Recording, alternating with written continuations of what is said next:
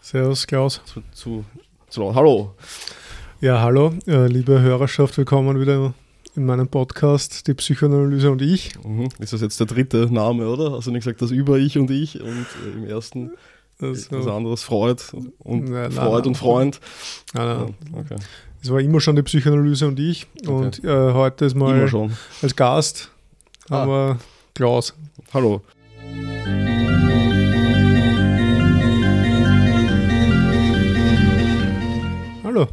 wie geht's? Ja, eh.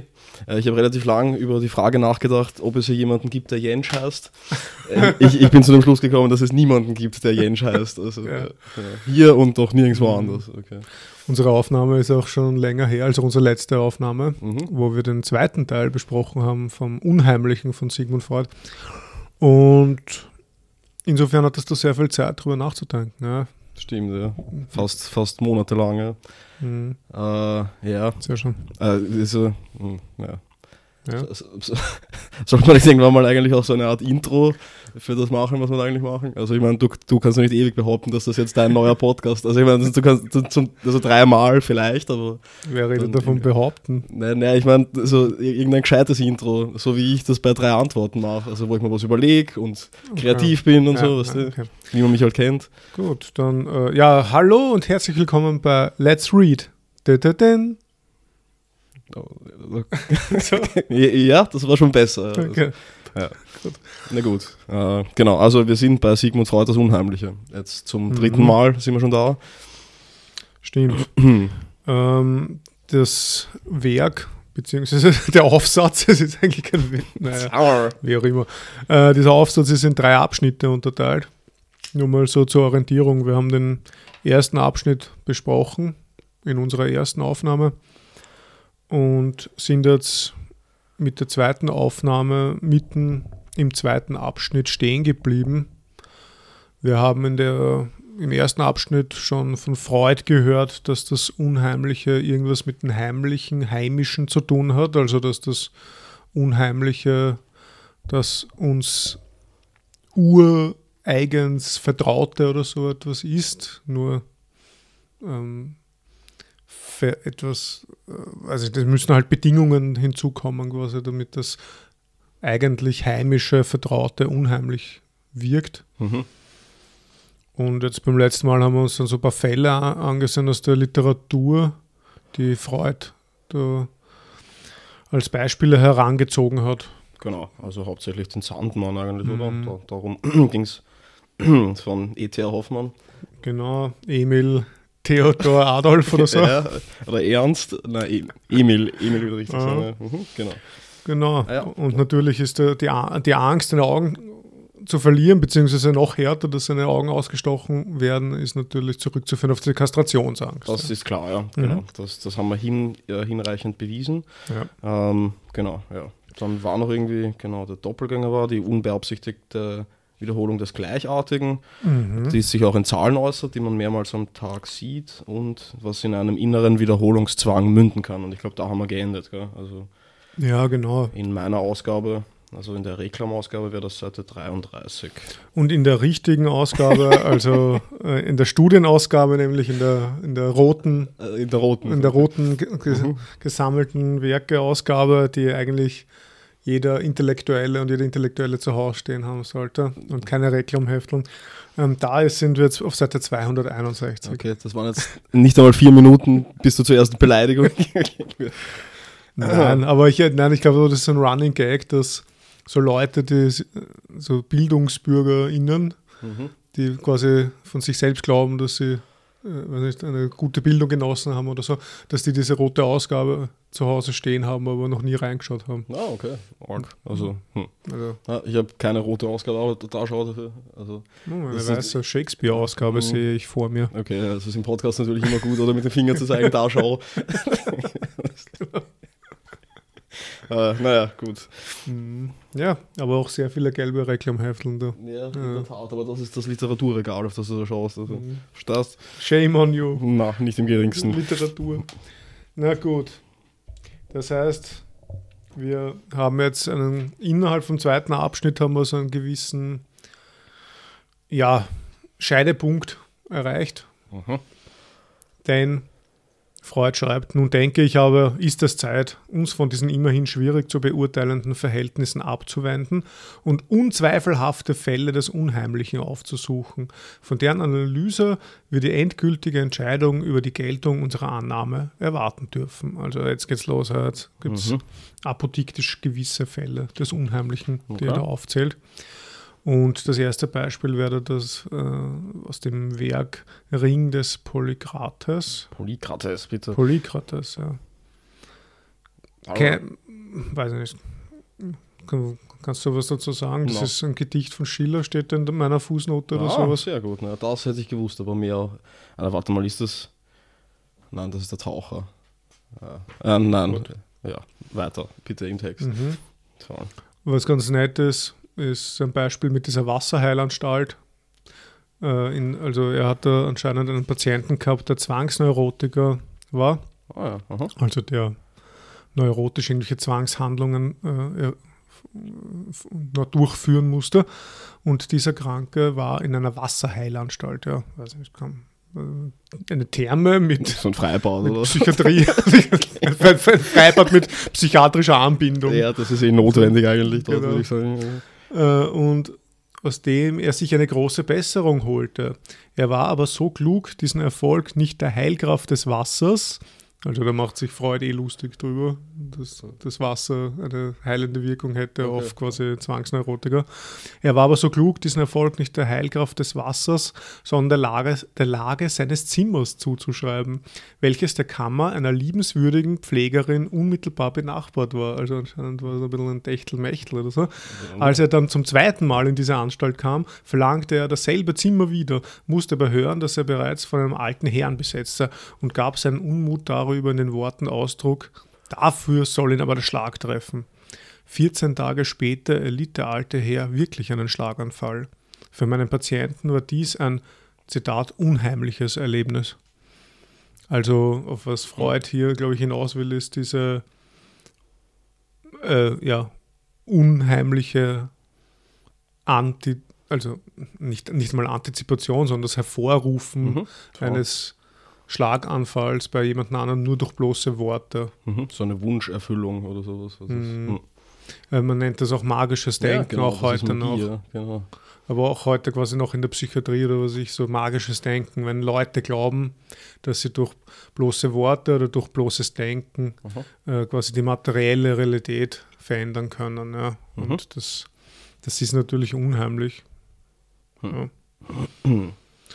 Ja, ähm, ja, ich habe da erst unterstrichen dann weiter irgendwie, das ist eh das Ende des Absatzes mehr oder minder, also diese Baba, ähm, Ahnungen zu haben, die meistens eintreffen. Also ja, das ja. wird wahrscheinlich die Beschreibung dessen sein. Vorher zum, zum Ring des Polykrates war noch dass der allzu Glückliche den Neid der Götter zu fürchten habe. Also ich weiß es nicht, wie das da genau zusammenhängt, aber... Ich auch nicht, deswegen habe ich es übersprungen. Okay, gut.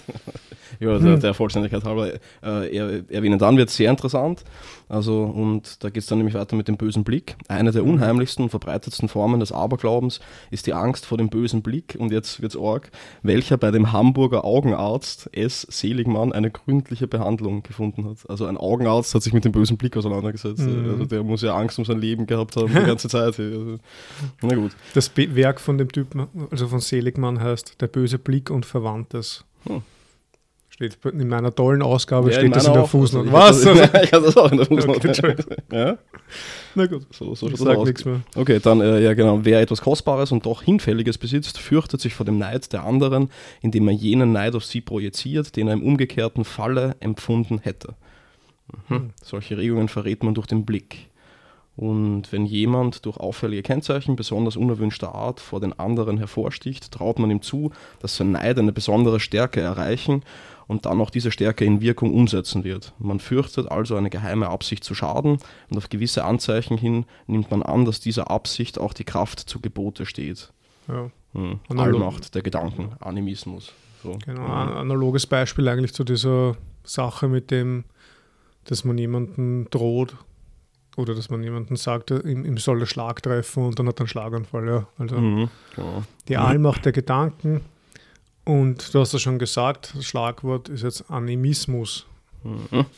Äh, die Analyse der Fälle des Unheimlichen hat uns zur alten Weltauffassung des Animismus zurückgeführt, die ausgezeichnet war durch die Erfüllung der Welt mit Menschengeistern, durch die narzisstische Überschätzung der eigenen seelischen Vorgänger, die Allmacht der Gedanken und die darauf aufgebaute Technik der Magie, mhm. die Zuteilung von sorgfältig abgestuften Zauberkräften an fremde Personen und Dinge, Mana, sowie durch alle die Schöpfungen, mit denen sich der uneingeschränkte Narzissmus jener Entwicklungsperiode gegen den unverkennbaren Einspruch der Realität zur Wehr setzte.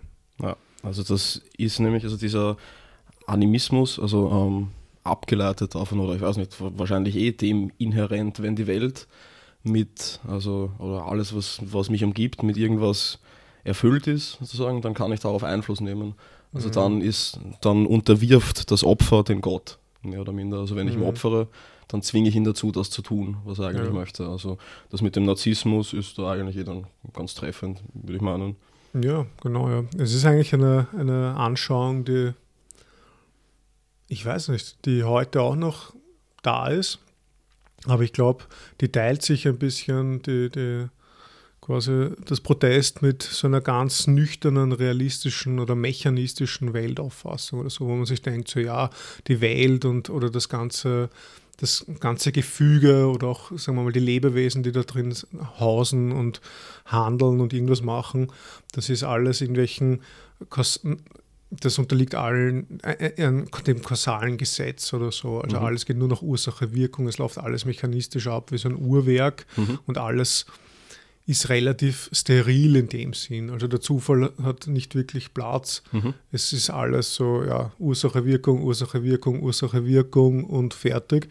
Und das ist ja irgendwie, glaube ich, schon eine sehr eine prominente Weltanschauung, die zurzeit herrscht. Ja. Aber eben parallel gibt es ja genauso Strömungen, die immer so animistische Vorstellungen haben, was ich. Mhm. Also, glaube ich, ich denke da irgendwie eher an Esoterik mhm. oder so. Absolut, aber ja das, man muss wahrscheinlich nicht so weit gehen.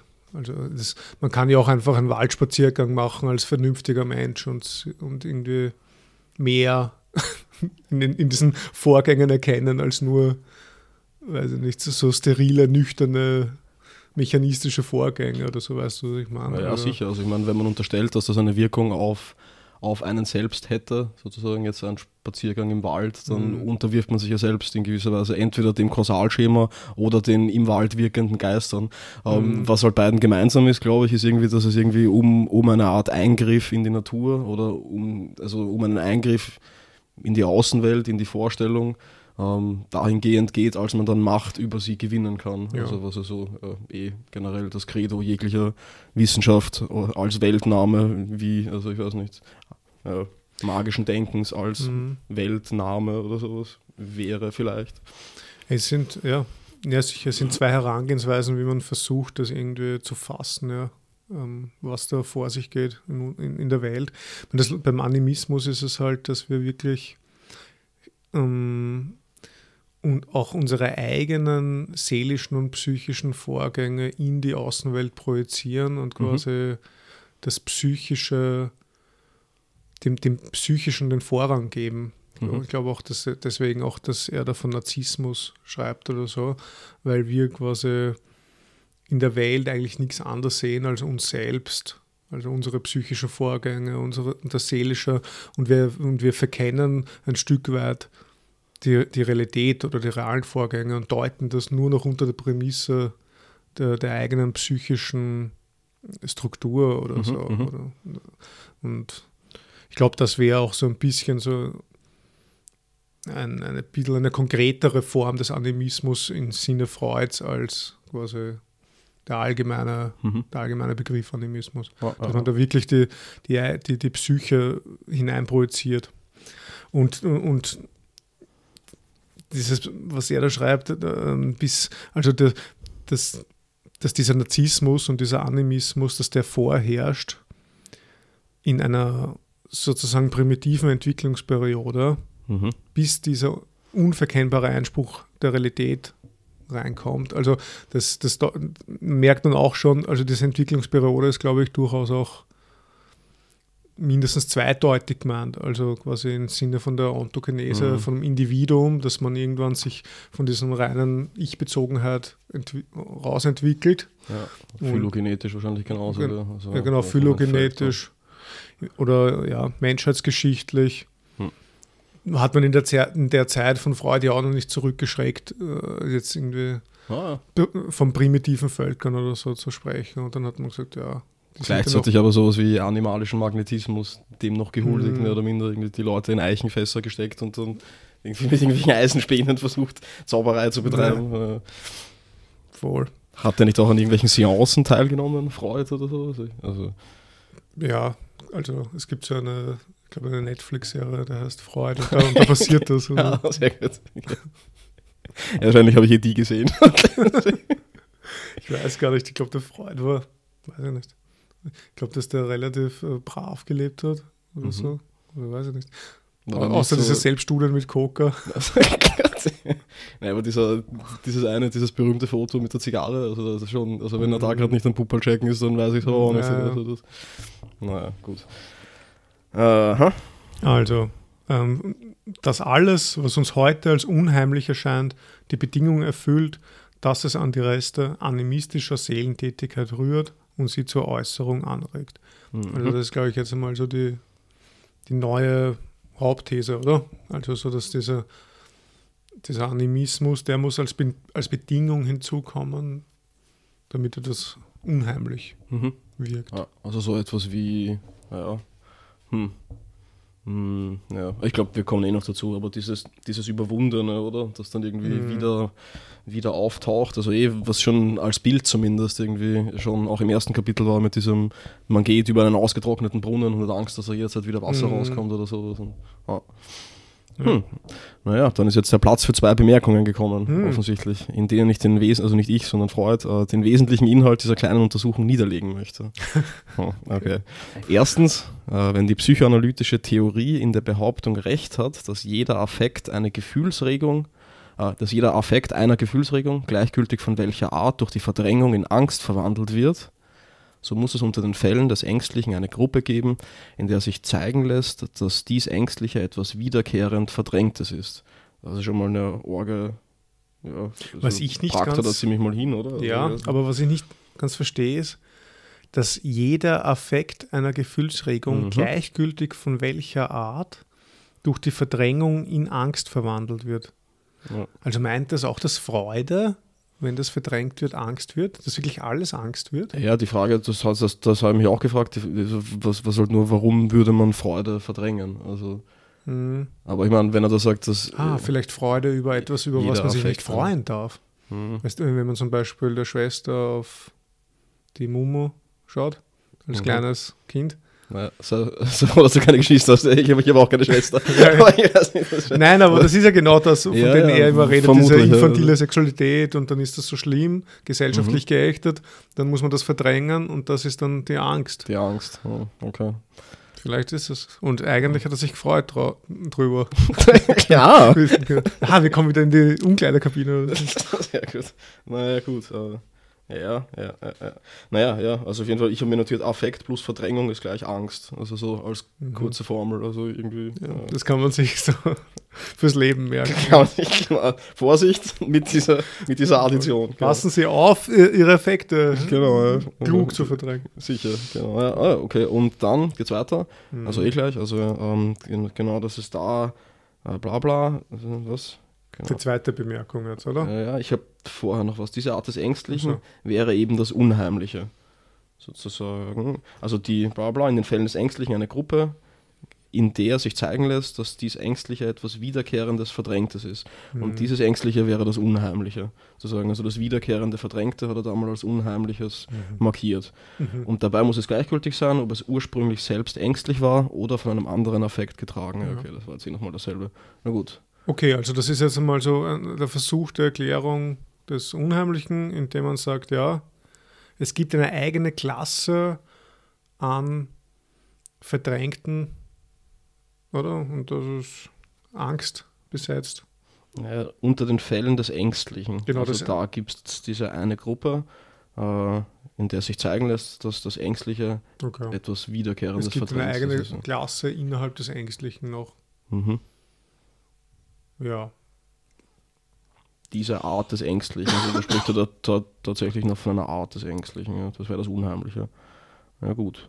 Mhm, gut. Und zweitens, Äh, ja, soll ich, schaust, du schaust mich so an.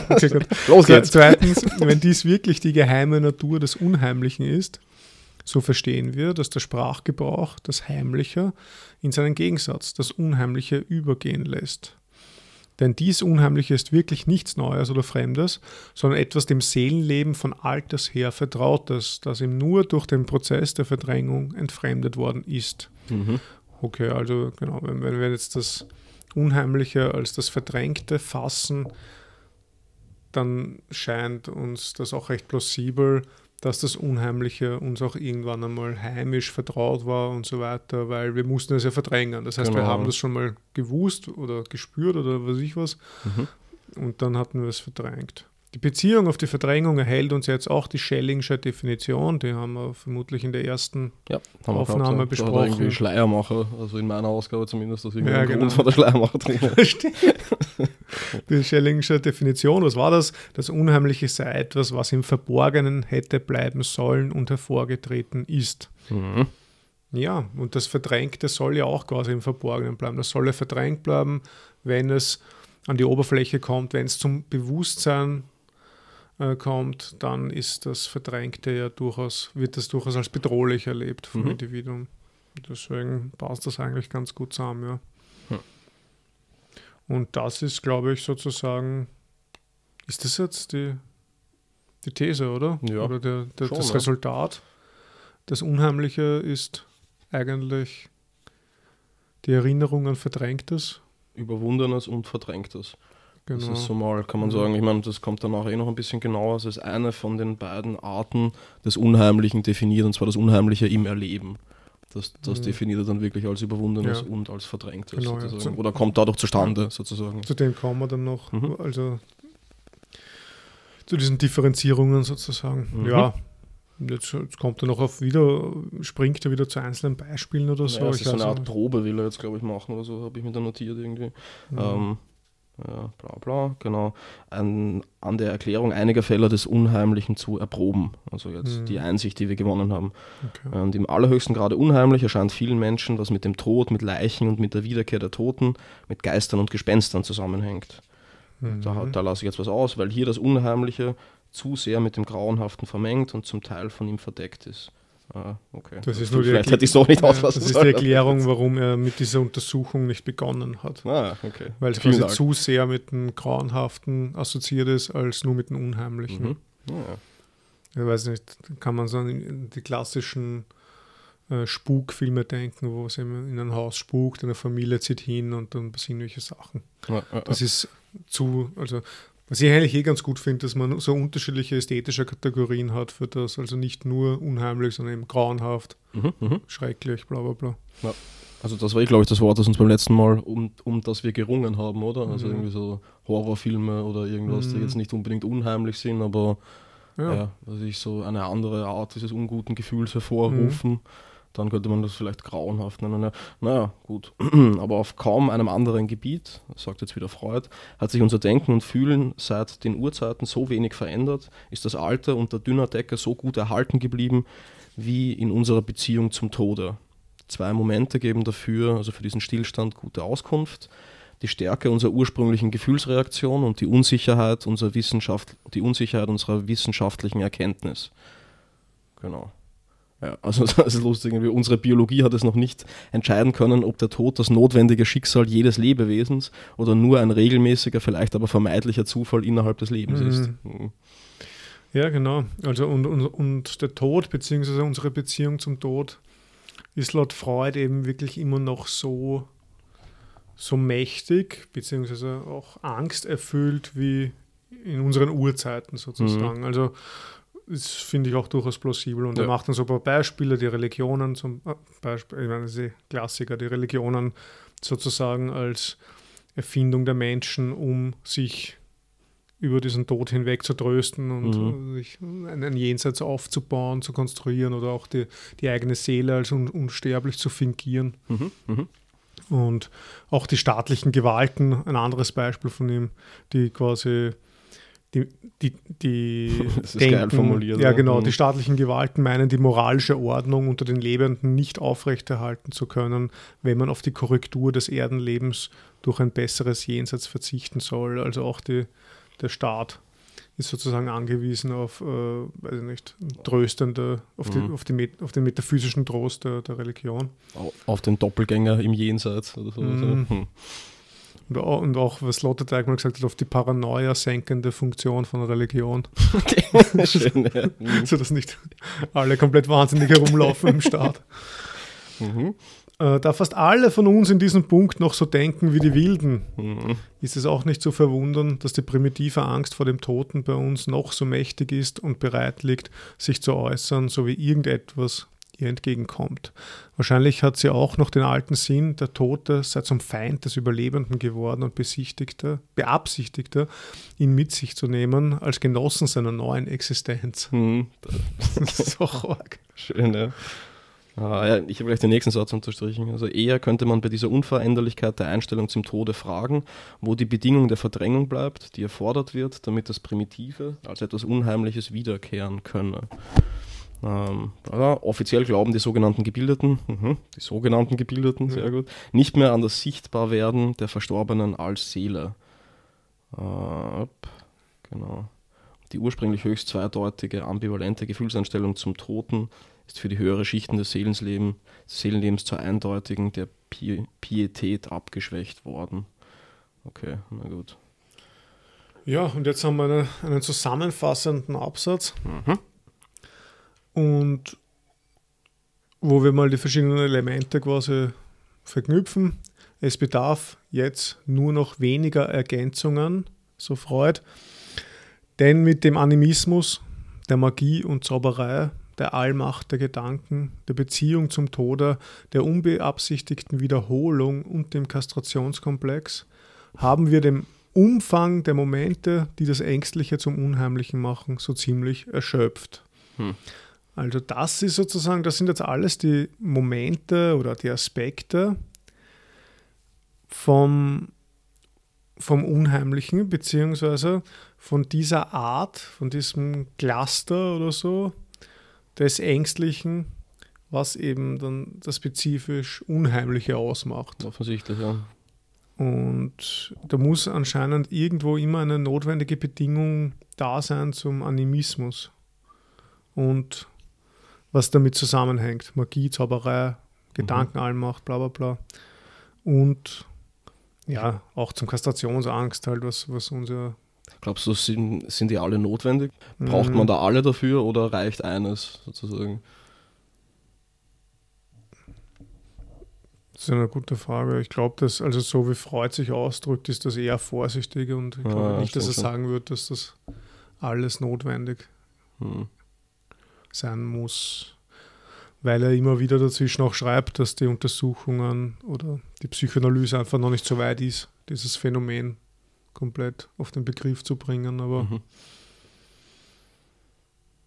aber ich meine, was notwend, eine notwendige Bedingung ist, glaube ich, dass das Verdrängen, würde ich sagen. Das Verdrängen, weil eben etwas mal vertraut sein muss, um mhm. unheimlich zu sein. Also das ist quasi, also dieses Vertraute, was dann umschlägt ins Unheimliche, das ist notwendig. Mhm. Und die Verdrängung ist der psychoanalytisch untersuchte Prozess, der das sozusagen möglich macht, Aha. dass etwas Vertrautes ähm, ja, vergessen wird Aha.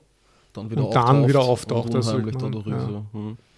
Und ich glaube, insofern ist die Verdrängung auch notwendig, aber es ist eigentlich nur eine, eine konkrete psychoanalytische Ausformung von dem mhm. von diesem Vertraut und unheimlich werden. Mhm. Ein in Kraft gesetzter Wirkmechanismus zwischen Vertrautem und Unheimlichem mhm. oder so, der von einem oder der Weg ja. oder so. so. Ja. Das, glaube ich, ist wäre in Freuds Sinne notwendig, um das Unheimliche zu bestimmen. Und warum dann der Animismus so prominent ist, ist, weil der sozusagen menschheitsgeschichtlich und auch ontogenetisch immer auf beiden Ebenen, glaube ich, so präsent war mhm. und verdrängt wurde, ja. quasi von jedem Menschen. Also jeder Mensch hat sozusagen in seiner Kindheit diese animistischen Vorstellungen mhm, mh. und hat sie verdrängt und deswegen. Das ist der Anteil des Überwundenen, oder? Also weiß nicht, ob es dann noch eng führt auf das Verdrängte hin oder ob das alles Verdrängtes ist, aber. Hm. Ich denke, also diese infantilen Ängste oder weiß nicht, dass das, das ist ja all, das wird ja alles verdrängt. Und insofern ist das, wird das von uns allen oder sollte das alles von uns als unheimlich erlebt werden. Oh. Also ja, zumindest klar, innerhalb ja. von, von Freuds äh, Entwicklungspsychologie, aber wie dem auch sei. Hm. Ähm, gehen wir da mal weiter. Oh. Ähm, ja, dann ist es auch Menschen, oder? Also warum Menschen unheimlich? Also das heißt doch einen lebenden Menschen unheimlich, also. böse Absichten zutrauen. Ja, das reicht nicht hin. Wir müssen hinzutun, dass diese seine Absichten uns zu schaden, sich mit Hilfe besonderer Kräfte verwirklichen können. Dann ist dieser Getter-Tore, aber keine Ahnung, wer das ist eigentlich. Hm. Ja, aber da, da, stehen wir dann wieder auf dem Boden des Animismus. Ja. Hm. Ja, also Aber, es, es, reicht nicht aus, dass ein lebender Mensch einfach unheimlich ist, sondern er muss wieder irgendwelche Zauberkräfte haben, oder? Hm, nein, also es reicht nicht, dass wir ihm böse Absichten zutrauen, also, sondern er muss gleichzeitig von uns vermutet in der Macht stehen, diese Absichten auch auf einem nicht, also für sich, normalem Wege ja, ja. zu verwirklichen. Also ja. nicht nur den Willen, sondern auch die Kraft uns zu schaden. Aber diese Kraft muss eben irgendwie übersinnlich sein. Ja, also offensichtlich. Äh, ja, naja, macht schon Sinn. Ich meine, wenn, wenn jemand quasi aus natürlichen materiellen Gründen einfach stärker ist als ich und mich schlagen will, dann wird er nicht unheimlich sein, sondern ja. einfach bedrohlich. Wahrscheinlich, ja. Hm. Also insofern. Ja. Du, ich, ich kenne diese Situation einfach nicht, also ich, ich kann das nicht. Also. Ich, ich tue mir auch sehr schwer, mich denen einzuversetzen. Ja, genau, okay. Ähm, ja. Das Unheimliche der Fallsucht des Wahnsinns hat denselben Ursprung. Was meint eigentlich mit Fallsucht? Ist das so, wenn das Leute ohnmächtig werden? Wirklich oder? eine gute Frage. Ich habe keine Ahnung. Was steht da? Der Laie sieht hier die Äußerung von Kräften vor sich, die er im Nebenmenschen nicht vermutet hat deren Regung er aber im entlegenen Winkeln der eigenen Persönlichkeit dunkel zu spüren vermag. Das Mittelalter hat konsequenterweise und psychologisch beinahe korrekt alle dieser Krankheitsäußerungen der Wirkung von Dämonen zugeschrieben. Das ist ja super, dass, mhm. meint, dass das beinahe korrekt war, psychologisch. Ja, ich würde mich nicht verwundern zu hören, dass, diese, dass die Psychoanalyse, die sich mit der Aufdeckung dieser geheimen Kräfte beschäftigt, vielen Menschen darum selbst unheimlich geworden ist. Hm. Weil sie die Dämonen aufdeckt im Menschen. Hm. Ja, dann kommt. Der nächste, der nächste Absatz startet schön. Ja. Abgetrennte Glieder, ein abgehauener Kopf, eine vom Arm gelöste Hand. Mhm. Da, da könnte man nicht stoppen. Oder wie in einem Märchen von Hauf. Füße, die für sich allein tanzen, äh, wie in dem erwähnten Buche von Schäffer, äh, haben etwas ungemein Unheimliches an sich, besonders wenn sie wie im letzten Beispiel noch eine Selbst wenn ihnen wie im letzten Beispiel noch eine selbstständige Tätigkeit zugestanden wird. Also die selbstständige Tätigkeit abgetrennter Gliedmaßen. Ah, Und dann, wir wissen schon, dass diese Unheimlichkeit von der Annäherung an den Kastrationskomplex her. Das habe ich jetzt aus Freundlichkeit überlesen. Also, also wenn Beine einfach selbstständig vor sich hin tanzen, ist das ja, selbstverständlich. Das ist nicht per se unheimlich. Das, ja, muss man schon genau. zurückführen auf ja, ja. Nein, nein, das, das, das, das, wird schon. Wird Aber schon noch so, steiler wird es jetzt. Ja, ja. Manche Menschen würden die Krone der Unheimlichkeit der Vorstellung zuweisen. Also die Krone der Unheimlichkeit. Also jetzt kommt das Ärgste. Also. Ja scheintot begraben zu werden. Ja, also da würde ich mal sagen, ja. Scheintot begraben zu werden ist wirklich sehr unheimlich. Wie schlimm muss das sein, wenn man unter der Erde ist? Aber jetzt kommt's. Allein die Psychoanalyse hat uns gelehrt, dass diese schreckende Fantasie nur die Umwandlung einer anderen ist, die ursprünglich nichts Schreckhaftes war, sondern von einer gewissen Lüsternheit getragen wurde, nämlich der Fantasie vom Leben im Mutterleib. What? Hat, hast du so äh, eine, also so, hm. Also, also, also viel mehr wenig Thema. Wer hat so eine Fant also und warum ist das etwas, also Lü Lüsternheit? Kann man sich nicht zufrieden geben damit, dass lebendig begraben zu werden per se schlimm ist? Ja, eh. Also Wieso muss man dann noch in einer Ebene auf, aufmachen? Hm. Ich habe da auch drunter geschrieben, hier macht Freud das, was er Jentsch vorwirft, zugunsten der eigenen Theorie, das wirkliche Unheimliche verkennen. Weil er, also vielleicht zur Erinnerung, der Jentsch, es ist, äh, weiß ich nicht, ich habe eigentlich keine Ahnung, wer das ist.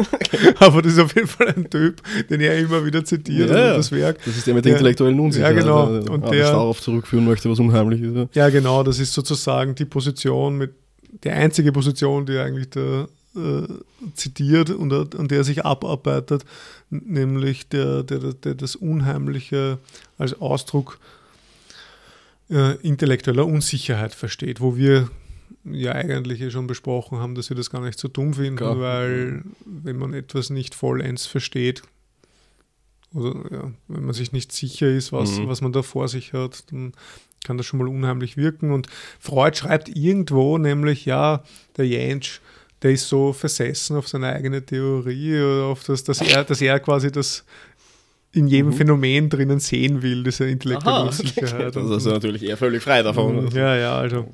Und da ist natürlich, also mit den Scheintod begraben werden. Und das, also der Ursprung von, da, davon, dass wir das als schreckhaft erleben oder wahrnehmen, ist, dass wir mal im Mutterleib waren. Ja, die, oder die Fantasie vom Leben im Mutterleib. Also wir wollen zurück, ganz offensichtlich. Aber also, wieso sollten wir dann das unheimlich? Ja, also und, und, ja und, schön, vor allem, oder? also steht da ja schreckhaft und nicht unheimlich. Also es ist ja. auch so, der, die Vorstellung, lebendig begraben zu werden. Also ich weiß nicht, ob, ob ich da unheimlich als, ja, als das Wort nehmen würde. Das ist einfach so der komplette Terror, oder? Mhm. Also ich meine, wenn man Grauenhaft. so wie ich ein bisschen Platzangst hat, also das auch noch, dann, also weiß nicht, mhm. das jetzt nicht unbedingt etwas, das ich anstrebe, aber äh, ja, gut. Aber vielleicht, ja, ich meine, ich bin jetzt einfach blind davon ausgegangen, dass das Leben im Mutterleib schön, genau, als schön erlebt wird. Also, Vielleicht also, wird es auch so erlebt. So grauenhaft. Ich will hier raus! Lass mich raus, ich deswegen, bin am Leben. deswegen die dritte gegen die Bauchdecke. Also, ja, voll. Freiheit, Freiheit. Ich will leben. Äh, genau, naja. Ah, ja, jetzt, äh, das ist irgendwie Leibwand, da tragt das noch etwas Allgemeines nach, was aber streng genommen äh, bereits in den bisherigen Behauptungen über den Animismus und so weiter äh, enthalten mhm. ist. Äh, bla bla, dass es nämlich oft und leicht unheimlich wirkt, wenn die Grenze zwischen Fantasie und Wirklichkeit verwischt wird wenn etwas äh, real vor uns hintritt, was wir bisher für fantastisch gehalten haben. Und das finde ich und wenn ein Symbol die volle Leistung und Bedeutung des Symbolisierten übernimmt mhm. und dergleichen mehr. Hm. Das ist schon interessant, ja? wenn ein Symbol quasi wichtiger wird als das Symbolisierte. Ja, oder wenn es das eigentlich ist. Also sein, ja. sein Beispiel ist dieser diese, diese seltsame Geschichte aus diesem Revolverblatt, mhm. wo er irg irgendwelche holzgeschnittenen, holzgeschnitzten Krokodile, irgendwer mhm. trägt sie nach Hause und dann in der Nacht verwandeln die sich in wirklich, oder sind die einfach wirkliche mhm. Krokodile oder so. Also ich weiß eh nicht, ob das jetzt der so ja, vollends diesen Satz fasst, den ich irgendwie schon interessant finde. Also dass das Symbol sozusagen an die Stelle des Symbolisierten mhm. tritt. Das ist irgendwie, ähm, ja, also ich weiß nicht, wie. Da, Gibt es da Beispiele? Ja, also Hakenkreuz. Haken. ja, das tiefe Hakenkreuz. Na, ähm, ja, also ähm, hm. es ist ja, also ja, ein, ein, Symbol kann ja nur ein Symbol sein, wenn es nicht das Symbolisierte ist. Ich glaube, das ist eine mhm. Einsicht, dass der Scholastik, also äh, Thomas. genau. ähm, ja, also das ist genau die Grenze. Also wenn es gleich ist, dann ist das kein Symbol mehr, sozusagen, was irgendwie so. Mhm. Äh, ich habe jetzt wieder diese, diese Sprachphilosophie-Vorlesung angehört und da war das, also Sprache kann nicht Welt sein, so, so, sozusagen, weil also, oder ja, dann, dann wäre es einfach dasselbe sozusagen. Mhm. Und dann könnte es nicht mehr Symbol für etwas mhm. sein. Also nicht mehr Ausdruck von etwas anderem, sondern dann, dann wäre es halt gleich das Ganze. Mhm. Also, ja. ja, meine, das Unheimliche wäre dann vielleicht, dass wir überhaupt, dass wir quasi so eine, eine, eine Unmittelbarkeit hätten und nicht mehr dieses reflexive Verhältnis oder zur Welt, Ja, also was wir ja, durch Sprache haben oder durch Symbolisierung, indem wir sagen, ah ja, okay, das ist das und bla. Mhm. oder, das- oder einfach der Bruch des Symbolisierten, also dass man ausgegangen, scheiße, das war doch kein Zeichen oder so, sondern. Mhm. Das war das selbst. Mhm. dann, dann, dann, dann. Das ist aber. ja, mir fehlen aber trotzdem so ein bisschen noch der. Ja, genau, das Beispiel. Beispiel. Dazu, ja, ich meine, das, ist, das Krokodil ist eh nett, aber das ist Mhm. irgendwie fast das auch nicht ganz, glaube ich. ja. Also, Ja, naja, auf jeden Fall etwas zum Nachdenken, vielleicht auch für unsere Hörerschaft. ja. Äh, ja. Äh, mhm. Es kommt oft vor, dass Neuro Genau den Satz habe ich auch. Ja. Und da habe ich jetzt gesagt, da, da, ich habe kurz überlegt, ob man sagen, ja, noch was Zweites zum Nachdenken. Ja, ich ich habe mich dann dagegen entschieden. Aber bitte lies den Satz vor. Dass sich dagegen entschieden haben, es doch gemacht ja, jetzt. Ja, eh. Also gut, wieder was zum Nachdenken. Es kommt oft vor, dass neurotische Männer erklären, das weibliche Genitale sei ihnen etwas Unheimliches. Mhm. Ich habe dann auch Liebe ist Heimweh. Dieses Unheimliche ist aber der Eingang zur alten Heimat des Menschenkindes, zur Örtlichkeit, in der jeder einmal und zuerst geweilt hat. Hm. Also Liebe ist Heimweh. Das heißt, also eine, eine Vagina ist, wirkt deswegen unheimlich, weil wir selbst durch sie hindurch mussten. Mhm. Ja. Und es uns all, es, es, es ist uns total vertraut. Mhm. Wir haben es verdrängt Mhm. und jetzt sehen wir es wieder. Ja. Also ich, ja, ich we- weiß halt nicht, ob das meine erste Reaktion ist, wenn ich also nach, nach minutenlangen Kampf gegen die Kleidung dann die Vulva vor mir sehe und ah, Wow, oh, so guter da- Jumpscare. genau. Also ich, naja, gut, ich, also ja. durch minutenlangen Kampf durch die Kleidung. Also, Hm. okay. Das Unheimliche ist also auch in diesem Falle das ehemals heimische, altvertraute. Hm. Die Vorsilbe un an diesem Worte ist aber die Marke der Verdrängung. Ja. Ja. Also ja, es passt schon irgendwie in seiner Theorie. Also wenn wir das gesetzt, wir haben das halt alle mal irgendwie verdrängt. Hm. Es ist ja wirklich arg, wenn man daran denkt, dass wir da durch diesen Geburtskanal uns durchwühlen mussten. Und der Kopf durch und dann bis draußen. Also es gibt schon. Ja, aber ich meine, das, das ist halt die Frage, ob da, also ich meine, wir, wir haben eh schon mal drüber geredet, oder? Ob da Erinnerung, die sich schon irgendwie durch, also ich weiß nicht, Ich-Setzung und Abgrenzung von der Welt konstituiert, Mhm. würde ich sagen. Also zumindest Erinnerung in dem Sinne an, also weiß nicht, die irgendeine Form, die der Erinnerung wäre, mit der ich auch irgendwas anfangen kann, dass die da einfach noch nicht gegeben ist bei, Ja. ein, bei einem Baby. Also Ja. ja. Eh. Also auch länger dann nicht auch. Also. mhm. eh. Aber vielleicht haben wir, vielleicht bleibt es ja trotzdem irgendwo in einem drinnen und eben das ist dann das Verdrängte. Aber also nicht. Hm. Ich meine, da gibt es ja auch, ich glaube, da gibt es so LSD und MDMA-based Therapien, wo du dann auch irgendwie zu deinem Ursprung zurück zurück in den Mutterleib. und dann das alles nacherleben kannst. Ich meine, angeblich gibt es dann so. Gibt es da so eigene Maschinen, in die du dann reinkreust? Nein, meine, nein. Das kannst du ja anders nicht drehen. Also ich meine, das, Nein, du, du, du haust da dann LSD rein mhm. Ja, Und- und den Teil verstehe ich schon, aber hin. also, okay. und dann hast du da einen Begleiter oder so und der sagt dann so, Und der deckt ja, dich so mit Deckel. na, stell dir vor, wie das dich war und so. Gibt es einen Nabel, also irgendeinen Gürtel an den Bauch? Ja, urviel so, Schleim aufs Gesicht. Urviel Blut und ah. Also genau das, was ich mir Oder- auf MDMA wünsche. Oder du musst bei so einer Wasserrutsche runter und so. ah, okay, ja, ja. Mhm. Verstehe. so, also. ja. Gut, und mit diesen schönen Gedanken und Vorstellungen kommen wir zum dritten Abschnitt, oder? Ja, das sind wir im dritten Abschnitt jetzt in der der, Tat. dritte und letzte Abschnitt.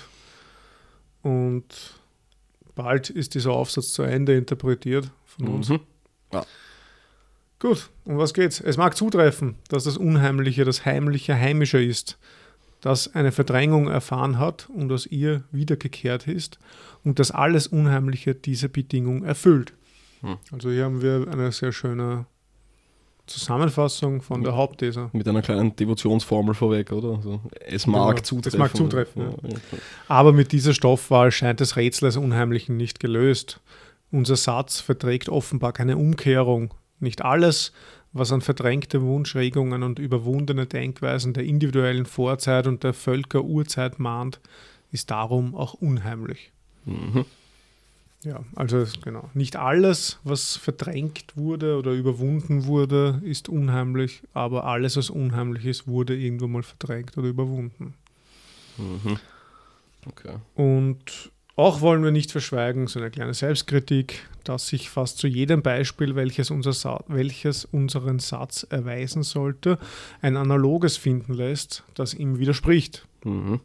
Ja, das macht er jetzt, gell? Also da geht es um Literatur, Fiktion, ja. irgendwelche. Ich habe da nur einen Smiley. Im, Im, Märchen von den drei Wünschen lässt sich die Frau durch den Wohlgeruch einer Bratwurst verleiten zu sagen, dass sie auch so ein Würstchen haben möchte. Sofort liegt es vor ihr auf dem Teller. Der Mann wünscht ihm Ärger, dass es der Vorwitzigen an der Nase hängen möge. Flugs baumelt es an ihrer Nase. Das ist sehr eindrucksvoll, aber nicht im geringsten unheimlich. Das ist tatsächlich sehr eindrucksvoll. Das ist aber Gut, ja, Das ist sehr eindrucksvoll. Diese Bratwurst hängt auf einmal auf der Nase von der Frau. wow. Ja, wieso liest du auch die ganze Zeit so ein Scheiße? Also, naja, Uh, na gut. das ist sehr eindrucksvoll.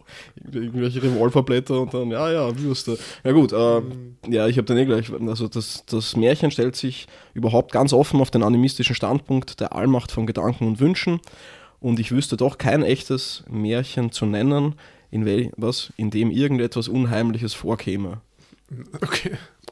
Ja. Dann ist es eh der nächste Absatz dann gleich Scheintod und Wiederbelebung von Toten haben wir als sehr unheimliche Vorstellungen kennengelernt. Dergleichen ist aber im Märchen sehr gewöhnlich. Auch die Erweckung von Toten in den Wundergeschichten, zum Beispiel im Neuen Testament, äh, ruft Gefühle hervor, die nichts mit dem Unheimlichen zu tun haben. Die unbeabsichtigte Wiederkehr desgleichen. Ähm, wir haben schon einen Fall kennengelernt, in dem sie als Mittel zur Hervorrufung des komischen Gefühls gebraucht wird und könnten Beispiele dieser Art häufen. Äh, andere Male wirkt sie als Verstärkung und dergleichen ferner woher rührt die Unheimlichkeit der Stille, des Alleinseins, der Dunkelheit. Äh, deuten diese Momente nicht auf die Rolle der Gefahr bei der Entstehung des Unheimlichen, wenngleich ähm, es dieselbe, dieselben Bedingungen sind, unter denen wir die Kinder am unter denen wir die Kinder am häufigsten Angst äußern sehen. Genau. Also die Rolle der Gefahr und Stille, Alleinsein, Dunkelheit. Ja, das im, im Endeffekt versucht er da einfach noch ein paar so offene Flanken. Mhm, genau, ja. Offene Flanken zu öffnen. zu zeigen. Flanken, Flanken zu öffnen. ähm, dass er sagt, ja, wie, wie ist denn das eigentlich mit dem ganzen Zeug? Also, genau. ja, schließen tut es ja nicht, oder? Er sagt, die Flanken. Ja, also, naja, später dann. Also jetzt gleich. Dann. Ja, aber die also. Stille, das Alleinsein, das ganz die Dunkelheit. Ach so, stimmt, das, das, der Verweis auf eine andere Arbeit, die er geschrieben hat. Also in, in so einer Orgenfußnote von dir vielleicht, mhm. aber. Ja. Eine Beobachtung kann uns den Weg zur Lösung dieser Unsicherheiten weisen. Mhm. Fast alle Beispiele, die unseren Erwartungen widersprechen, sind dem Bereich der Fiktion, der Dichtung entnommen. Wir erhalten so einen Wink, einen Unterschied zu machen zwischen dem Unheimlichen, das man erlebt, und, den und dem Unheimlichen, das man sich bloß vorstellt oder von dem man liest. Na, das ist jetzt relevant. Ja. ja, genau. Also das Unheimliche, was man erlebt und das Unheimliche, was man sich vorstellt, was man liest, was man schaut mhm. heutzutage, was man sich anhört ja. in Hörbüchern, Podcasts. Mhm. Das Unheimliche des Erlebens hat weit einfachere Bedingungen, umfasst aber weniger zahlreiche Fälle. Mhm. mhm. Ich glaube, es fügt sich ja. ausnahmslos unserem Lösungsversuch, lässt jedes Mal die Zurückführung auf altvertrautes, verdrängtes zu. Doch hier ist eine wichtige und psychologisch bedeutsame Scheidung des Materials vorzunehmen, die wir am besten an geeigneten Beispielen erkennen werden. Genau. Ja, also das Unheimliche des Erlebens äh, ist irgendwie klarer oder so, einfacher darauf zurückzuführen, hat aber weniger direkte Fälle. Mhm. Und jetzt, genau, okay. Und dann geht er eben auf das, was wir schon haben. Greifen wir das Unheimliche der Allmacht der Gedanken, der mhm. prompten Wunscherfüllung der geheimen schädigenden Kräfte, der Wiederkehr der Toten heraus. Die Bedingung, unter der hier das Gefühl des Unheimlichen entsteht, ist nicht zu verkennen. Wir oder unsere primitiven Urahnen haben dereinst diese Möglichkeiten für Wirklichkeit gehalten, waren von der Realität dieser Vorgänge überzeugt. Heute glauben wir nicht mehr daran. Wir haben diese Denkweisen überwunden, aber wir fühlen uns dieser neuen Überzeugungen nicht ganz sicher. Die alten leben noch in uns fort und lauern auf Bestätigung. So wie sich nun etwas in unserem Leben ereignet, was dieser alten, abgelegten Überzeugungen eine Bestätigung zuzuführen scheint, haben wir das Gefühl des Unheimlichen, zu dem man das Urteil ergänzen kann, also ist es doch wahr, dass mhm. man einen anderen durch den bloßen Wunsch stöten kann, dass die Toten weiterleben und an der Stätte ihrer früheren Tätigkeiten sichtbar werden und dergleichen. Wer im Gegenteil diese animistischen Überzeugungen bei sich gründlich und endgültig erledigt hat, für den entfällt das Unheimliche dieser Art. Also wir sind jetzt quasi in dieser ersten mh, hm, Sache von der Unterscheidung, nämlich im Unheimlichen, im Erlebten Unheimlichen, oder? Und dieses mhm. erlebte Unheimliche, das kommt daher, weil wir selbst diese Vorstellungen mal alle irgendwie hatten. Jetzt, äh, weiß ich, stammesgeschichtlich, phylogenetisch, ontogenetisch, auch als einzelne Personen. Aber wir haben sie, wir halten diese Vorstellungen als äh, überwunden. Mhm. Bis dann, halt irgendwas kommt, ja. bis irgendwas passiert, das uns in diesem in diesem Glauben schwanken lässt oder sowas. Und genau. Also das ist eh geil mit diesem, also ist es doch so. Ja, also ist es doch wahr. Hm. Aber da ist dann irgendwie schon ein Unterschied, glaube ich, also zwischen, ja, zwischen dem Verdrängten und dem Überwundenen sozusagen, weil, weil es da jetzt relativ klar um das Überwundene geht und auch sagt er ja, wer im Gegenteil diese animistische Überzeugung bei sich gründlich und endgültig erledigt hat, für den entfällt das Unheimliche dieser Art. Also was man ja für das Verdrängte okay, irgendwie ja. nicht wirklich behaupten Stimmt. könnte, oder? Also das, ja. Ja. das heißt, wir sind jetzt eigentlich im phylogenetischen Teil nur. Also nur im stammesgeschichtlichen, dass das alles überwunden gilt. Ja, ich, ich glaube, er denkt das schon noch zusammen irgendwie. Also das mhm. ist sowohl, also ja, vielleicht so eine Art von Fortdauern im Übervidum, also im Individuum des Stammes oder was weiß ich, der mhm. der vorangegangenen Menschheitsgenerationen ja. ist oder sowas. Ja. Okay. Ja, okay. Aber es ist auf jeden Fall, ob jetzt äh, phylogenetisch oder ontogenetisch, es bezieht sich auf überwundene Vorstellungen, die wieder genau. hervorbrechen können. Und das sind eben die Beispiele, die wir gehört haben. Allmacht mhm. der Gedanken, prompte Wunscherfüllung, bla bla bla. Ja, und dagegen kann man sich offensichtlich wappnen. Also das ist ja. scheinbar möglich, das gründlich und endgültig oder ich weiß nicht, zumindest besser zu erledigen als anderes mhm. oder sowas. Das ist halt aber trotzdem auch, also das, was er da schreibt, der im Gegenteil diese animistischen Überzeugungen bei sich gründlich und endgültig erledigt hat, für den entfällt das Unheimliche dieser Art. Ja, aber irgendwie sind solche Leute ja auch das sind dann so die ganz vernünftigen mhm. und sterilen Menschen. Ja, da, wo es dann wirklich bricht. Also wenn, wenn bei denen, also, also das, die scheren es alle mal über den Kamm oder sagen, sagen wir mal, das ist ein Typus Mensch mhm. und wenn bei denen dann wirklich was bricht, dann stürzen sie also es ist am, am Normalbürger vorbei, kopfüber ins Esoterische und, mhm. und, glauben dann auf einmal alles. Also mit derselben Inbrunst, die sie vorher, was nicht, der Wissenschaftlichkeit angedeihen ließen, mhm. die richten sie nun auf, auf was nicht, dieses neue Gebiet der Wahrheit, das sie durch, durch persönliche Entdeckung erfahren hätten und mhm. sind von einem Missionseifer getragen, das, der seinesgleichen sucht. Also, mhm. ja. Ja. Ich habe so einen Onkel.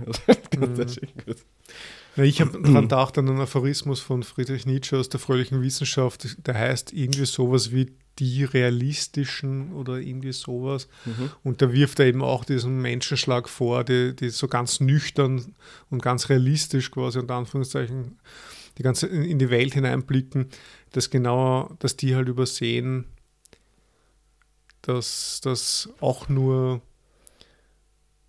dass diese Nüchternheit und dieser Realismus quasi von ihnen hinein projiziert wird. Also irgendwie verfällt da quasi Nietzsche selber eh das, was wir schon tausendmal auch besprochen haben, dass wir ja einiges hinzutun, dass mhm. die Welt so ist, wie sie ist. Und die realistischen oder die allzu realistischen, nüchtern blickenden, die glauben, die Welt quasi in ihrer nackten Faktizität mhm. wahrnehmen zu können, ohne dass sie irgendwas dabei stehen, ohne dass sie ja, ja, die, ich glaube, er schreibt auch irgendwie so rein, ohne dass sie quasi die Farbe hineinbringen in die Welt und mhm. so weiter. Und ja, das sind halt dann, ich weiß auch nicht, das ist halt schon, glaube ich, so ein ganz ein, ein fader Menschenschlag einfach. Ja, also die interessantesten Kerle und Kerlinnen werden, werden das wohl eher nicht sein, aber. Aber, äh, sie, ja, aber sie halten allerdings für unheimlich. Mhm. Dann. Anscheinend. Ja, bis halt, wie gesagt, Ja, ja. bis halt irgendwas bricht, dann. Hm. Na gut, äh, es handelt sich hier also um eine rein, also, also rein um eine Angelegenheit der Realitätsprüfung, um eine Frage der, Mater der materiellen Realität. Also bei, dieser, bei, diesem bei diesen Fällen, wo es um die überwundenen Vorstellungen geht. Genau. Und dann zum Unterschied zu denen gibt es dann eben die verdrängten Sachen. Anders Mhm. verhält es sich mit dem Unheimlichen, das von verdrängten infantilen Komplexen ausgeht. Vom Kastrationskomplex, der Mutterleibsfantasie und so weiter. Nur dass reale Erlebnisse, welche diese Art von Unheimlichen erwecken, nicht sehr häufig sein können. Hm. Beim Unheimlichen aus infantilen Komplexen kommt die Frage der materiellen Realität gar nicht in Betracht. Die psychische Realität tritt an deren Stelle. Es handelt sich um wirkliche Verdrängung eines Inhalts und um die Wiederkehr des Verdrängten, nicht um die Aufhebung des Glaubens an die Realität dieses Inhalts. Mhm. Okay. Es ist eh ein bisschen weiter noch. Man könnte sagen, in dem einen Falle sei ein gewisser Vorstellungsinhalt, im anderen der Glaube an seine materielle Realität verdrängt. Hm. Also da nochmal diese, diese Differenzierung. Also, also äh, materielle Realität und psychische Realität. Ja. Also die materielle Realität, das wäre dieses über, überwunden haben, mehr oder Mhm. minder, glaube ich, wenn man es zurückführen kann. Also das kann man auch einer Prüfung unterziehen, da kann man sich offensichtlich trainieren oder sich abrichten oder sowas. Ähm, hingegen ja, die, Die Verdrängung. äh, genau, die, das Unheimliche aus den infantilen Komplexen ist dem nicht zugänglich oder sowas vielleicht. Ja, man Also, kann die nicht materiell überprüfen, denke Ja. ich. Also das, war, das ist ja alles vor Jahren passiert oder vor Jahrzehnten. Mhm. Und man kann dann nur noch die, die psychische Realität als Prüfstand hernehmen, also so wie ich das halt dann betrachte oder wahrnehme. Mhm. Ja, Weil ich, okay. also ja, ja, ja. ich kann ja das, diesen- das diesen- eh gut. diesen, diesen infantilen Verdrängungsprozess vor 20, 30 Jahren, den kann ich ja nicht so Mhm. überprüfen, wie ob äh, die Gedanken von irgendeinem Typen allmächtig sind oder so. Ja. Also ob, das, ob der wirklich was beeinflussen kann. Mhm. Das unterscheidet vielleicht, dass bei dem einen ein gewisser Vorstellungsinhalt verdrängt wird, also bei diesem Mhm. Infantilen, also deine, deine Art von Weltwahrnehmung oder sowas, Mhm. die sich schon, die schon einmal, also die schon einmal gebrochene Realität bedeutet. Und beim Mhm. anderen wird die materielle Realität verdrängt. Also die halt aber auch irgendwie gebrochen sein müsste, oder? Also es kann nicht sein, dass Ja. du da sie wahrnimmst, wie sie ist. Da wär, naja, gut. Aber vielleicht sind das diese, diese farblosen Menschen, die glauben, dass es keine, dass sie nicht die Farbe hineintragen. Mhm. Hm. Ja. Ähm, Ergebnis von Freuds Untersuchung ist, das Unheimliche des Erlebens kommt zustande, wenn verdrängte infantile Komplexe durch einen Eindruck wiederbelebt werden Mhm. oder wenn überwundene primitive Überzeugungen wieder bestätigt scheinen. Voll. Genau. Diese beiden Möglichkeiten gibt es in Bezug auf das erlebte Unheimliche. Mhm. Und jetzt haben wir dann noch ein paar Bemerkungen zum Unheimlichen in der Fiktion, in der Fantasie und in der Dichtung. Genau, ich habe vorher nur noch drüber kurz, also Ja. dass, dies, dass diese beiden Arten des Unheimlichen im Erleben nicht immer scharf zu sondern sind. Ah ja, genau. Das ist vielleicht noch ja, nett. Äh, genau, wenn man bedenkt, dass Mhm. die primitiven Überzeugungen auf das Innigste mit den infantilen Komplexen zusammenhängen und eigentlich ihnen, in ihnen wurzeln. Also kann man Mhm. sich da über diese Vermischung nicht wirklich wundern. Man. da. Genau, aber, aber jetzt halt zur zweiten Art, also nicht zum Unheimlichen im Erleben, sondern zum Unheimlichen in der Fiktion. Und das bedarf oder verdient in der Tat eine gesonderte Betrachtung, einer gesonderten Betrachtung. Es liegt vor allem, also nein, es ist vor allem weit reichhaltiger als das Unheimliche des Erlebens. Es umfasst dieses in seiner Gänze und dann noch anderes, was unter den Bedingungen des Erlebens nicht vorkommt. Genau. Und da kommt er zum Ergebnis, also das paradox klingende Ergebnis ist, dass in der Dichtung vieles nicht unheimlich ist, was unheimlich wäre, wenn es sich im Leben ereignete, und dass in der Dichtung viele Möglichkeiten bestehen, unheimliche Wirkungen zu erzielen, Mhm. die fürs Leben wegfallen. Genau. Und das resultiert daraus, da der Inhalt der Fiktion keiner Realitätsprüfung unterzogen werden kann. Genau. Weil der Dichter die Realität Mhm. bestimmt oder die Genau. Dichterin, halt, also der, ja. Die Also Bedingungen der fiktiven Realität werden von den Künstlerinnen Aha. Oder vom Werk diktiert Oder- sozusagen. Ja. Mhm. und dadurch kann man selber das nicht überprüfen. Also das ist ein Mhm. bisschen. Aber es, ja, zu dem kommen wir dann eh noch, aber es ist irgendwie, das ist genau dieses Ding, was ja in Filmen oft so ist, also mhm. wo, wo, wo irgendwelche Bedingungen gezeichnet werden, wie, wie ist die Welt beschaffen oder und wenn es wenn es plausibel erzählt wird, schlucken wir das ja mhm. sofort. Mhm, ja, ja. Das ist irgendwie so, hm, da gibt es eine, so eine, so eine Comedy-Serie, wie heißt das? Shadows in the Night. Irgendwie so. Ah, du meinst diese Vampire, ja. die da irgendwie zusammenleben ja, genau. in, in, einer WG? Puh, Shadows, den Namen mit Shadows. Ähm, genau, und wie du schon sagst, also es leben Vampire zusammen in der WG. Und das ist schon recht witzig auch. Aber diese Prämisse, das ist, das, das wird auch noch so gemacht wie so, eine, wie so ein Dokumentarfilm oder so. Also die sitzen dann vor der Kamera und werden dann auch interviewt und die sagen, ja, naja, puh, ja, ich brauche wieder mal ein paar Blutkonserven und so mhm. weiter. Und das ist alles, also innerhalb von dieser Welt ist das so plausibel ja. erzählt, dass man das sofort ja, kauft. Und, mhm. also ja, das Worldbuilding muss halt konsistent mhm. sein, sozusagen. Also das, ja. ja. Aber genau. ja, genau, da bringt Freude eh noch was Lustiges. Also irgendwie, also so im Endeffekt kann man das eh zusammenfassen, dass halt das Unheimliche sich dann, aus da, sich dann auch daraus gebärt, ob man eine reale, also eine auch in der Fiktion der Realität angenäherte Welt annehmen kann, in, in mhm. die dann etwas hereinbricht, was dieser Welt nicht angehört mhm. oder angehören sollte. Also was mhm. dann eben diese, also ist es doch so, sozusagen, was, dieses, was diesen Ausruf weckt. Mhm. Ähm, ja. ja. genau. Andererseits kann es halt auch sein, ja, wenn da eh schon Geister drinnen sind, dann also ist das in der Welt normal und nicht weiter unheimlich sozusagen. Mhm. Ja. Genau. Ja, äh, alles Unheimliche, was diesen Gestalten anhaften könnte, entfällt dann, soweit die Voraussetzungen dieser poetischen Realität reichen. Wir passen unser Urteil den Bedingungen dieser vom Dichter fingierten Realität an und behandeln Seelen, Geister und Gespenster, als wären sie vollberechtigte Existenzen wie wir selbst in der materiellen Realität sind. Auch dies ist ein Fall, in dem Unheimlichkeit erspart wird. Das ist genau das Beispiel. Mhm. Wenn die Bedingungen vom Dichter oder ja, vom, vom Filmemacher oder von wem auch immer, wenn die einfach so sind, dass die Geister, Gespenster und Seelen, dass das halt normal drin ist, dann ja, dann ist es einfach so und die Unheimlichkeit fällt weg. Mhm. Ja, anders nun, wenn der Dichter sich dem Anscheinen nach auf den Boden der gemeinen Realität gestellt hat. Das ist eh das, was wir vorher besprochen haben, genau. Dann übernimmt er auch alle Bedingungen, die im Erleben für die Entstehung des unheimlichen Gefühls gelten und alles, was im Leben unheimlich wirkt, wirkt so auch in der Dichtung.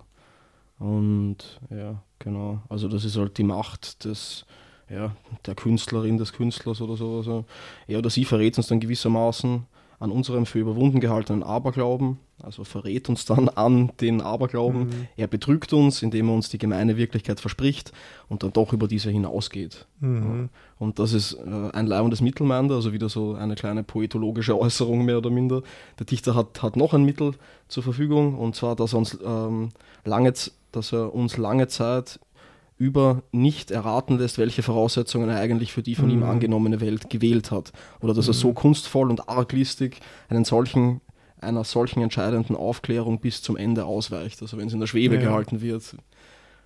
Ja, super. Hm. Das äh, haben wir auch schon mal besprochen. Ich weiß nicht, ob wir es im, im Podcast besprochen haben oder so privat, aber dass ich auch die Horrorfilme besonders gern habe wo, wo auch so eine Gratwanderung passiert mhm. zwischen äh, Psychologismus und Mystizismus sozusagen. Also, es, ja. Also wo die übersinnlichen Phänomene, die in diesem Horrorfilm passieren, jetzt nicht komplett auf die psychischen Bedingungen von den Protagonistinnen mhm. zurückgeführt werden. Also ja, der ist irgendwie geisteskrank oder der hat irgendwelche Hall äh, irgendwelche Vorstellungen, bla bla bla, irgendwelche Einbildungen. Das wäre quasi reiner Psychologismus, was halt relativ langweilig ist. Das, mhm. also, oder auch so Sachen wie, ja, es war alles nur ein Traum. Ja, so ein Aufwachen. Das ist ja das, das, ist ja das Langweiligste mhm. sozusagen. Und auf der anderen Seite hat man diese reine Übersinnlichkeit, dieses mhm. Mystizistische, wo wo es halt dann wirklich irgendwelche komischen Kreaturen gibt ja, oder genau, Gespenster, genau. was auch irgendwie, wo du denkst, ja, pff also als erwachsener hm. Mensch denkst, ist das auch nicht wirklich unheimlich. Ja, es hat nicht die, dieselbe, also weiß nicht, das ist nicht im, im gleichen Maße reizvoll zumindest, mhm. oder? Also in, in beiden Fällen ist einfach das Feld der möglichen Realitäten mhm. abgesteckt, sozusagen. Ja. Und wenn das nicht der Fall ist, also wenn man Also ich, ich verstehe das gut. Also wenn man, also wenn man sich denkt dann, okay, ja, ist das jetzt eine Einbildung mhm. von, von dem Typen oder ist es halt also existiert dieses scheiß Monster mhm. halt wirklich oder so. Mhm. Das, ja. hm. Genau, aber, aber gute Horrorfilme schaffen es, das, wie er sagt, eben nicht so aufzulösen und mhm. die Bedingungen ja. nicht preiszugeben. Mhm. Und nicht zu sagen, okay, sind wir jetzt so ein Film oder sind wir so ein Film? Und du mhm. weißt es nicht. Und das macht das unheimlich ja, auch aus. Da gibt es eben dieses Hereditary, mhm. was die ganze Zeit eigentlich so wirkt, als wäre es eigentlich ein Familiendrama. Und das ist es auch über weite Strecken. Aber immer wieder dazwischen kommen so Punkte durch, wo du sagst, ah, okay, was ist das jetzt? Und mhm. so, du kannst das überhaupt nicht erklären. Und es springt immer eben genau mhm. zwischen diesen mhm. beiden Polen. Am Schluss wird es aufgelöst in eine Richtung und das war für viele unbefriedigend. Mhm gibt es auch viele Kritiker, die dann sagen, ja, das Ende war halt nicht so gut, ich, ich, ich fand es in Ordnung, aber das ist eben auch sozusagen das, ähm, das Dilemma von Horrorfilmen, mhm. weil du weil ein, ein Narrativ solltest du ja, ja irgendwie die auflösen. Leute wollen eine Auflösung, ja. Die wenigsten ertragen das, wenn sie dann rausgehen ja. müssen und nicht sofort sprechen können e. darüber. Und, und wenn du jetzt kein offenes Ende machst, absichtlich, dann bist ja. du im Horrorfilm immer dabei. Mhm. Entweder musst du es psychologisch auflösen oder es gibt wirklich fucking. Dämonen. Mhm. ja, es ist halt nicht wirklich befriedigend eigentlich. Mhm. Hm. Hm. Ja, okay, genau. Dann, äh, alle diese Mannigfaltigkeiten, das ist jetzt wieder Freud, äh, beziehen sich streng genommen nur auf das Unheimliche, das aus dem Überwundenen entsteht. Das, Überwund also das Unheimliche aus verdrängten Komplexen ist resistenter. Es bleibt in der Dichtung ebenso unheimlich wie mein Leben, also eine, von einer Bedingung abgesehen. Ich weiß es nicht, welcher da genau meint. Aber das kommt gut. auf der nächsten Seite. Achso, okay. Aha. Aber ich, äh, das andere Unheimliche, das aus dem Überwundenen, zeigt diesen Charakter im Erleben und in der Dichtung, die sich auf den Boden der materiellen Realität stellt, kann aber in den fiktiven vom Dichter, was kann ihn aber in den fiktiven vom Dichter geschaffenen Realitäten einbüßen. Genau, es ist offenkundig, dass die Freiheiten des Dichters und damit die Vorrechte der Fiktion in der Hervorrufung und Hemmung des unheimlichen Gefühls durch die vorstehenden Bemerkungen nicht erschöpft werden. Also es ist nicht nur das Worldbuilding oder sowas. Hm. Es ist auch noch Perspektive, oder? Also irgendwie so, äh, das ist auf der nächsten Seite dann. Äh, wir, wir fragten vorhin, warum die abgehauene Hand im Schatz des der Rampen Zenit nicht unheimlich wirkt, wie etwa in der Haufschen Geschichte von der abgehauenen Hand. Mhm. Okay. Die Antwort ist leicht zu geben. ja, ich weiß nicht, ob mir diese Frage auf, aber äh, sie lautet, dass wir in dieser Erzählung nicht auf die Gefühle der Prinzessin, sondern auf die überlegene Schlauheit des Meisterdiebes eingestellt werden. Der Prinzessin mag das unheimliche Gefühl dabei nicht erspart worden sein. Wir wollen es selbst für glaubhaft halten, dass sie in Ohnmacht gefallen ist, aber wir verspüren nichts Unheimliches, denn wir versetzen uns nicht in sie, sondern in den anderen. Durch eine andere Konstellation also durch eine andere Konstellation wird uns der Eindruck des Unheimlichen in der nestreuschen Posse der Zerrissene erspart. Also, ja, das ist irgendwie eh noch ganz lustig. Wenn der Geflüchtete, der sich für einen Mörder hält, aus jeder Falltüre, deren Deckel er aufhebt, das vermeintliche Gespenst des Ermordeten aufsteigen sieht und verzweifelt ausruft, äh, ich habe doch nur einen umgebracht. äh, zu was diese grässliche Multiplikation? Hm, naja. Okay. Gut. Ja. Letzter Absatz. Letzter Von Absatz. der Einsamkeit, Stille und Dunkelheit können wir nichts anderes sagen, als dies wirklich die Momente sind, an welche die bei den meisten Menschen nie ganz erlöschende Kinderangst geknüpft ist. Die oh. psychoanalytische Forschung hat sich mit dem Problem derselben an anderer Stelle auseinandergesetzt, nämlich im dritten Abschnitt der drei Abhandlungen zur Sexualtheorie. Wirklich? Da mhm. ist Einsamkeit, Stille und Dunkelheit. Ja. Hast du das, äh, weißt das du irgendwas drüber? Äh, also okay, ja, also in meinem, also, habe ich natürlich diese, diese, so. diese tolle Fußnote nicht. Ja. Also. Na, weiß ich jetzt ehrlich gesagt nicht. Ich kann mir vorstellen, dass es was mit Kastrationsangst zu tun Ja, das wahrscheinlich, ja. Also, hm. Naja, jetzt haben wir es, den Aufsatz Fertig. und damit da auch das erste Let's Read. Mhm. Was sagst du, Klaus, zum Aufsatz? Ja, ähm, also ich glaube, wir haben es eh schon ein paar Mal gesagt, letzten Endes, wie so oft bei Freud, finde ich die Gedanken, also da ich mir, ich meine, ich hätte mir die ganzen Rufzeichen nicht gemacht, wir hätten jetzt nicht drüber gesprochen, wenn ich es nicht leibend gefunden hätte. Also mhm. die Typologien, die er aufzieht, sind fein. mhm. denke ich. Also so, ja, das Unheimliche des Erlebens, das Unheimliche in der Fiktion, worauf passiert oder könnte es passieren. Seine Devotionsformeln zwischendurch sind auch immer ganz nett eigentlich. Ich persönlich mag auch diese, oder mir, mir hat das gefallen, diese, diese, diese poetologischen Hinweise zwischendurch, mhm. also so Schreibtipps einfach mehr oder minder. Ja. Also was muss man machen, um das zu erzeugen, sozusagen, oder was mhm. sind gängige Motive, also der, der, der Doppelgänger. Einige Ausführungen fand ich auch sehr leibend, also da, ja, wen hat er, wen hat er, hat er da zitiert? Ich habe es vergessen, also dass die. Jensch. Jensch, genau. Nein, ich glaube Heine, also dass die, mhm. dass, dass die Götter nach ihrem Sturz zu Dämonen werden, also so, schon, schon ein mhm. paar Orgebracker in dem Ganzen drinnen. Ja, hm. also ich kann es empfehlen auf jeden Fall. Also, was, ja, was ja. denkst du? Ja, also ich glaube, dass das, was ich mir mitnehmen werde und was ich mir auch längerfristig merken werde, ist dieses, dass im Unheimlichen das Heimliche, das Heimische, das Vertraute steigt. Also mhm. Also dieser Gedanke. Ich glaube, das ist das ist was, was man schon vielleicht mal noch hier und da beobachten kann mhm. in Zukunft, wenn man, wenn einem selber was Unheimliches passiert. Und dann denkt man vielleicht dran und denkt so, ah, okay, vielleicht mhm. ist, ist, vielleicht ist mir das nur so alt, so, so komplett vertraut gewesen. Also wieder Realitätsunterwerfung mhm. durch Machtäußerung, aber ja, ja, klar, ja. Also, was auch sonst. Aber ja, ich meine. Ja, aber diese These, also. also diese Grund, grundsätzliche These, dass das Unheimliche nur dann unheimlich sein kann, wenn es einmal vertraut war. Das finde ich schon Aha, interessant. Das stimmt allerdings, ja. Dass das mit Verdrängung zu tun hat, finde ich auch interessant. Weiß ich nicht. Hm. Müssten wir, wie gesagt, also es wäre interessant, wie es jetzt mit dem Wissen, ob in den nächsten Jahren Situationen kommen, wo man das dann vielleicht abgleichen kann ja, mit der Realität, mhm, diese Theorie. ja. Sonst, ich finde Sigmund Freud eigentlich immer gut zum Lesen weiß ich nicht. Ja, er schreibt gut, oder? Mhm. Also das kann ja. man auf jeden Fall sagen. Also, hm. Und die, die Kritikpunkte, die haben wir eh schon genug ausgeführt mit den, das, diesen, diesen Reduktionismus immer wieder auf, den Kast, auf die Kastrationsangst oder mhm. auf den Ödipus-Komplex und so weiter. Das ist halt teilweise mühsam. Mhm, diese schwindliche Immunisierung gegen mhm. Gegenargumente oder so, ja. ja.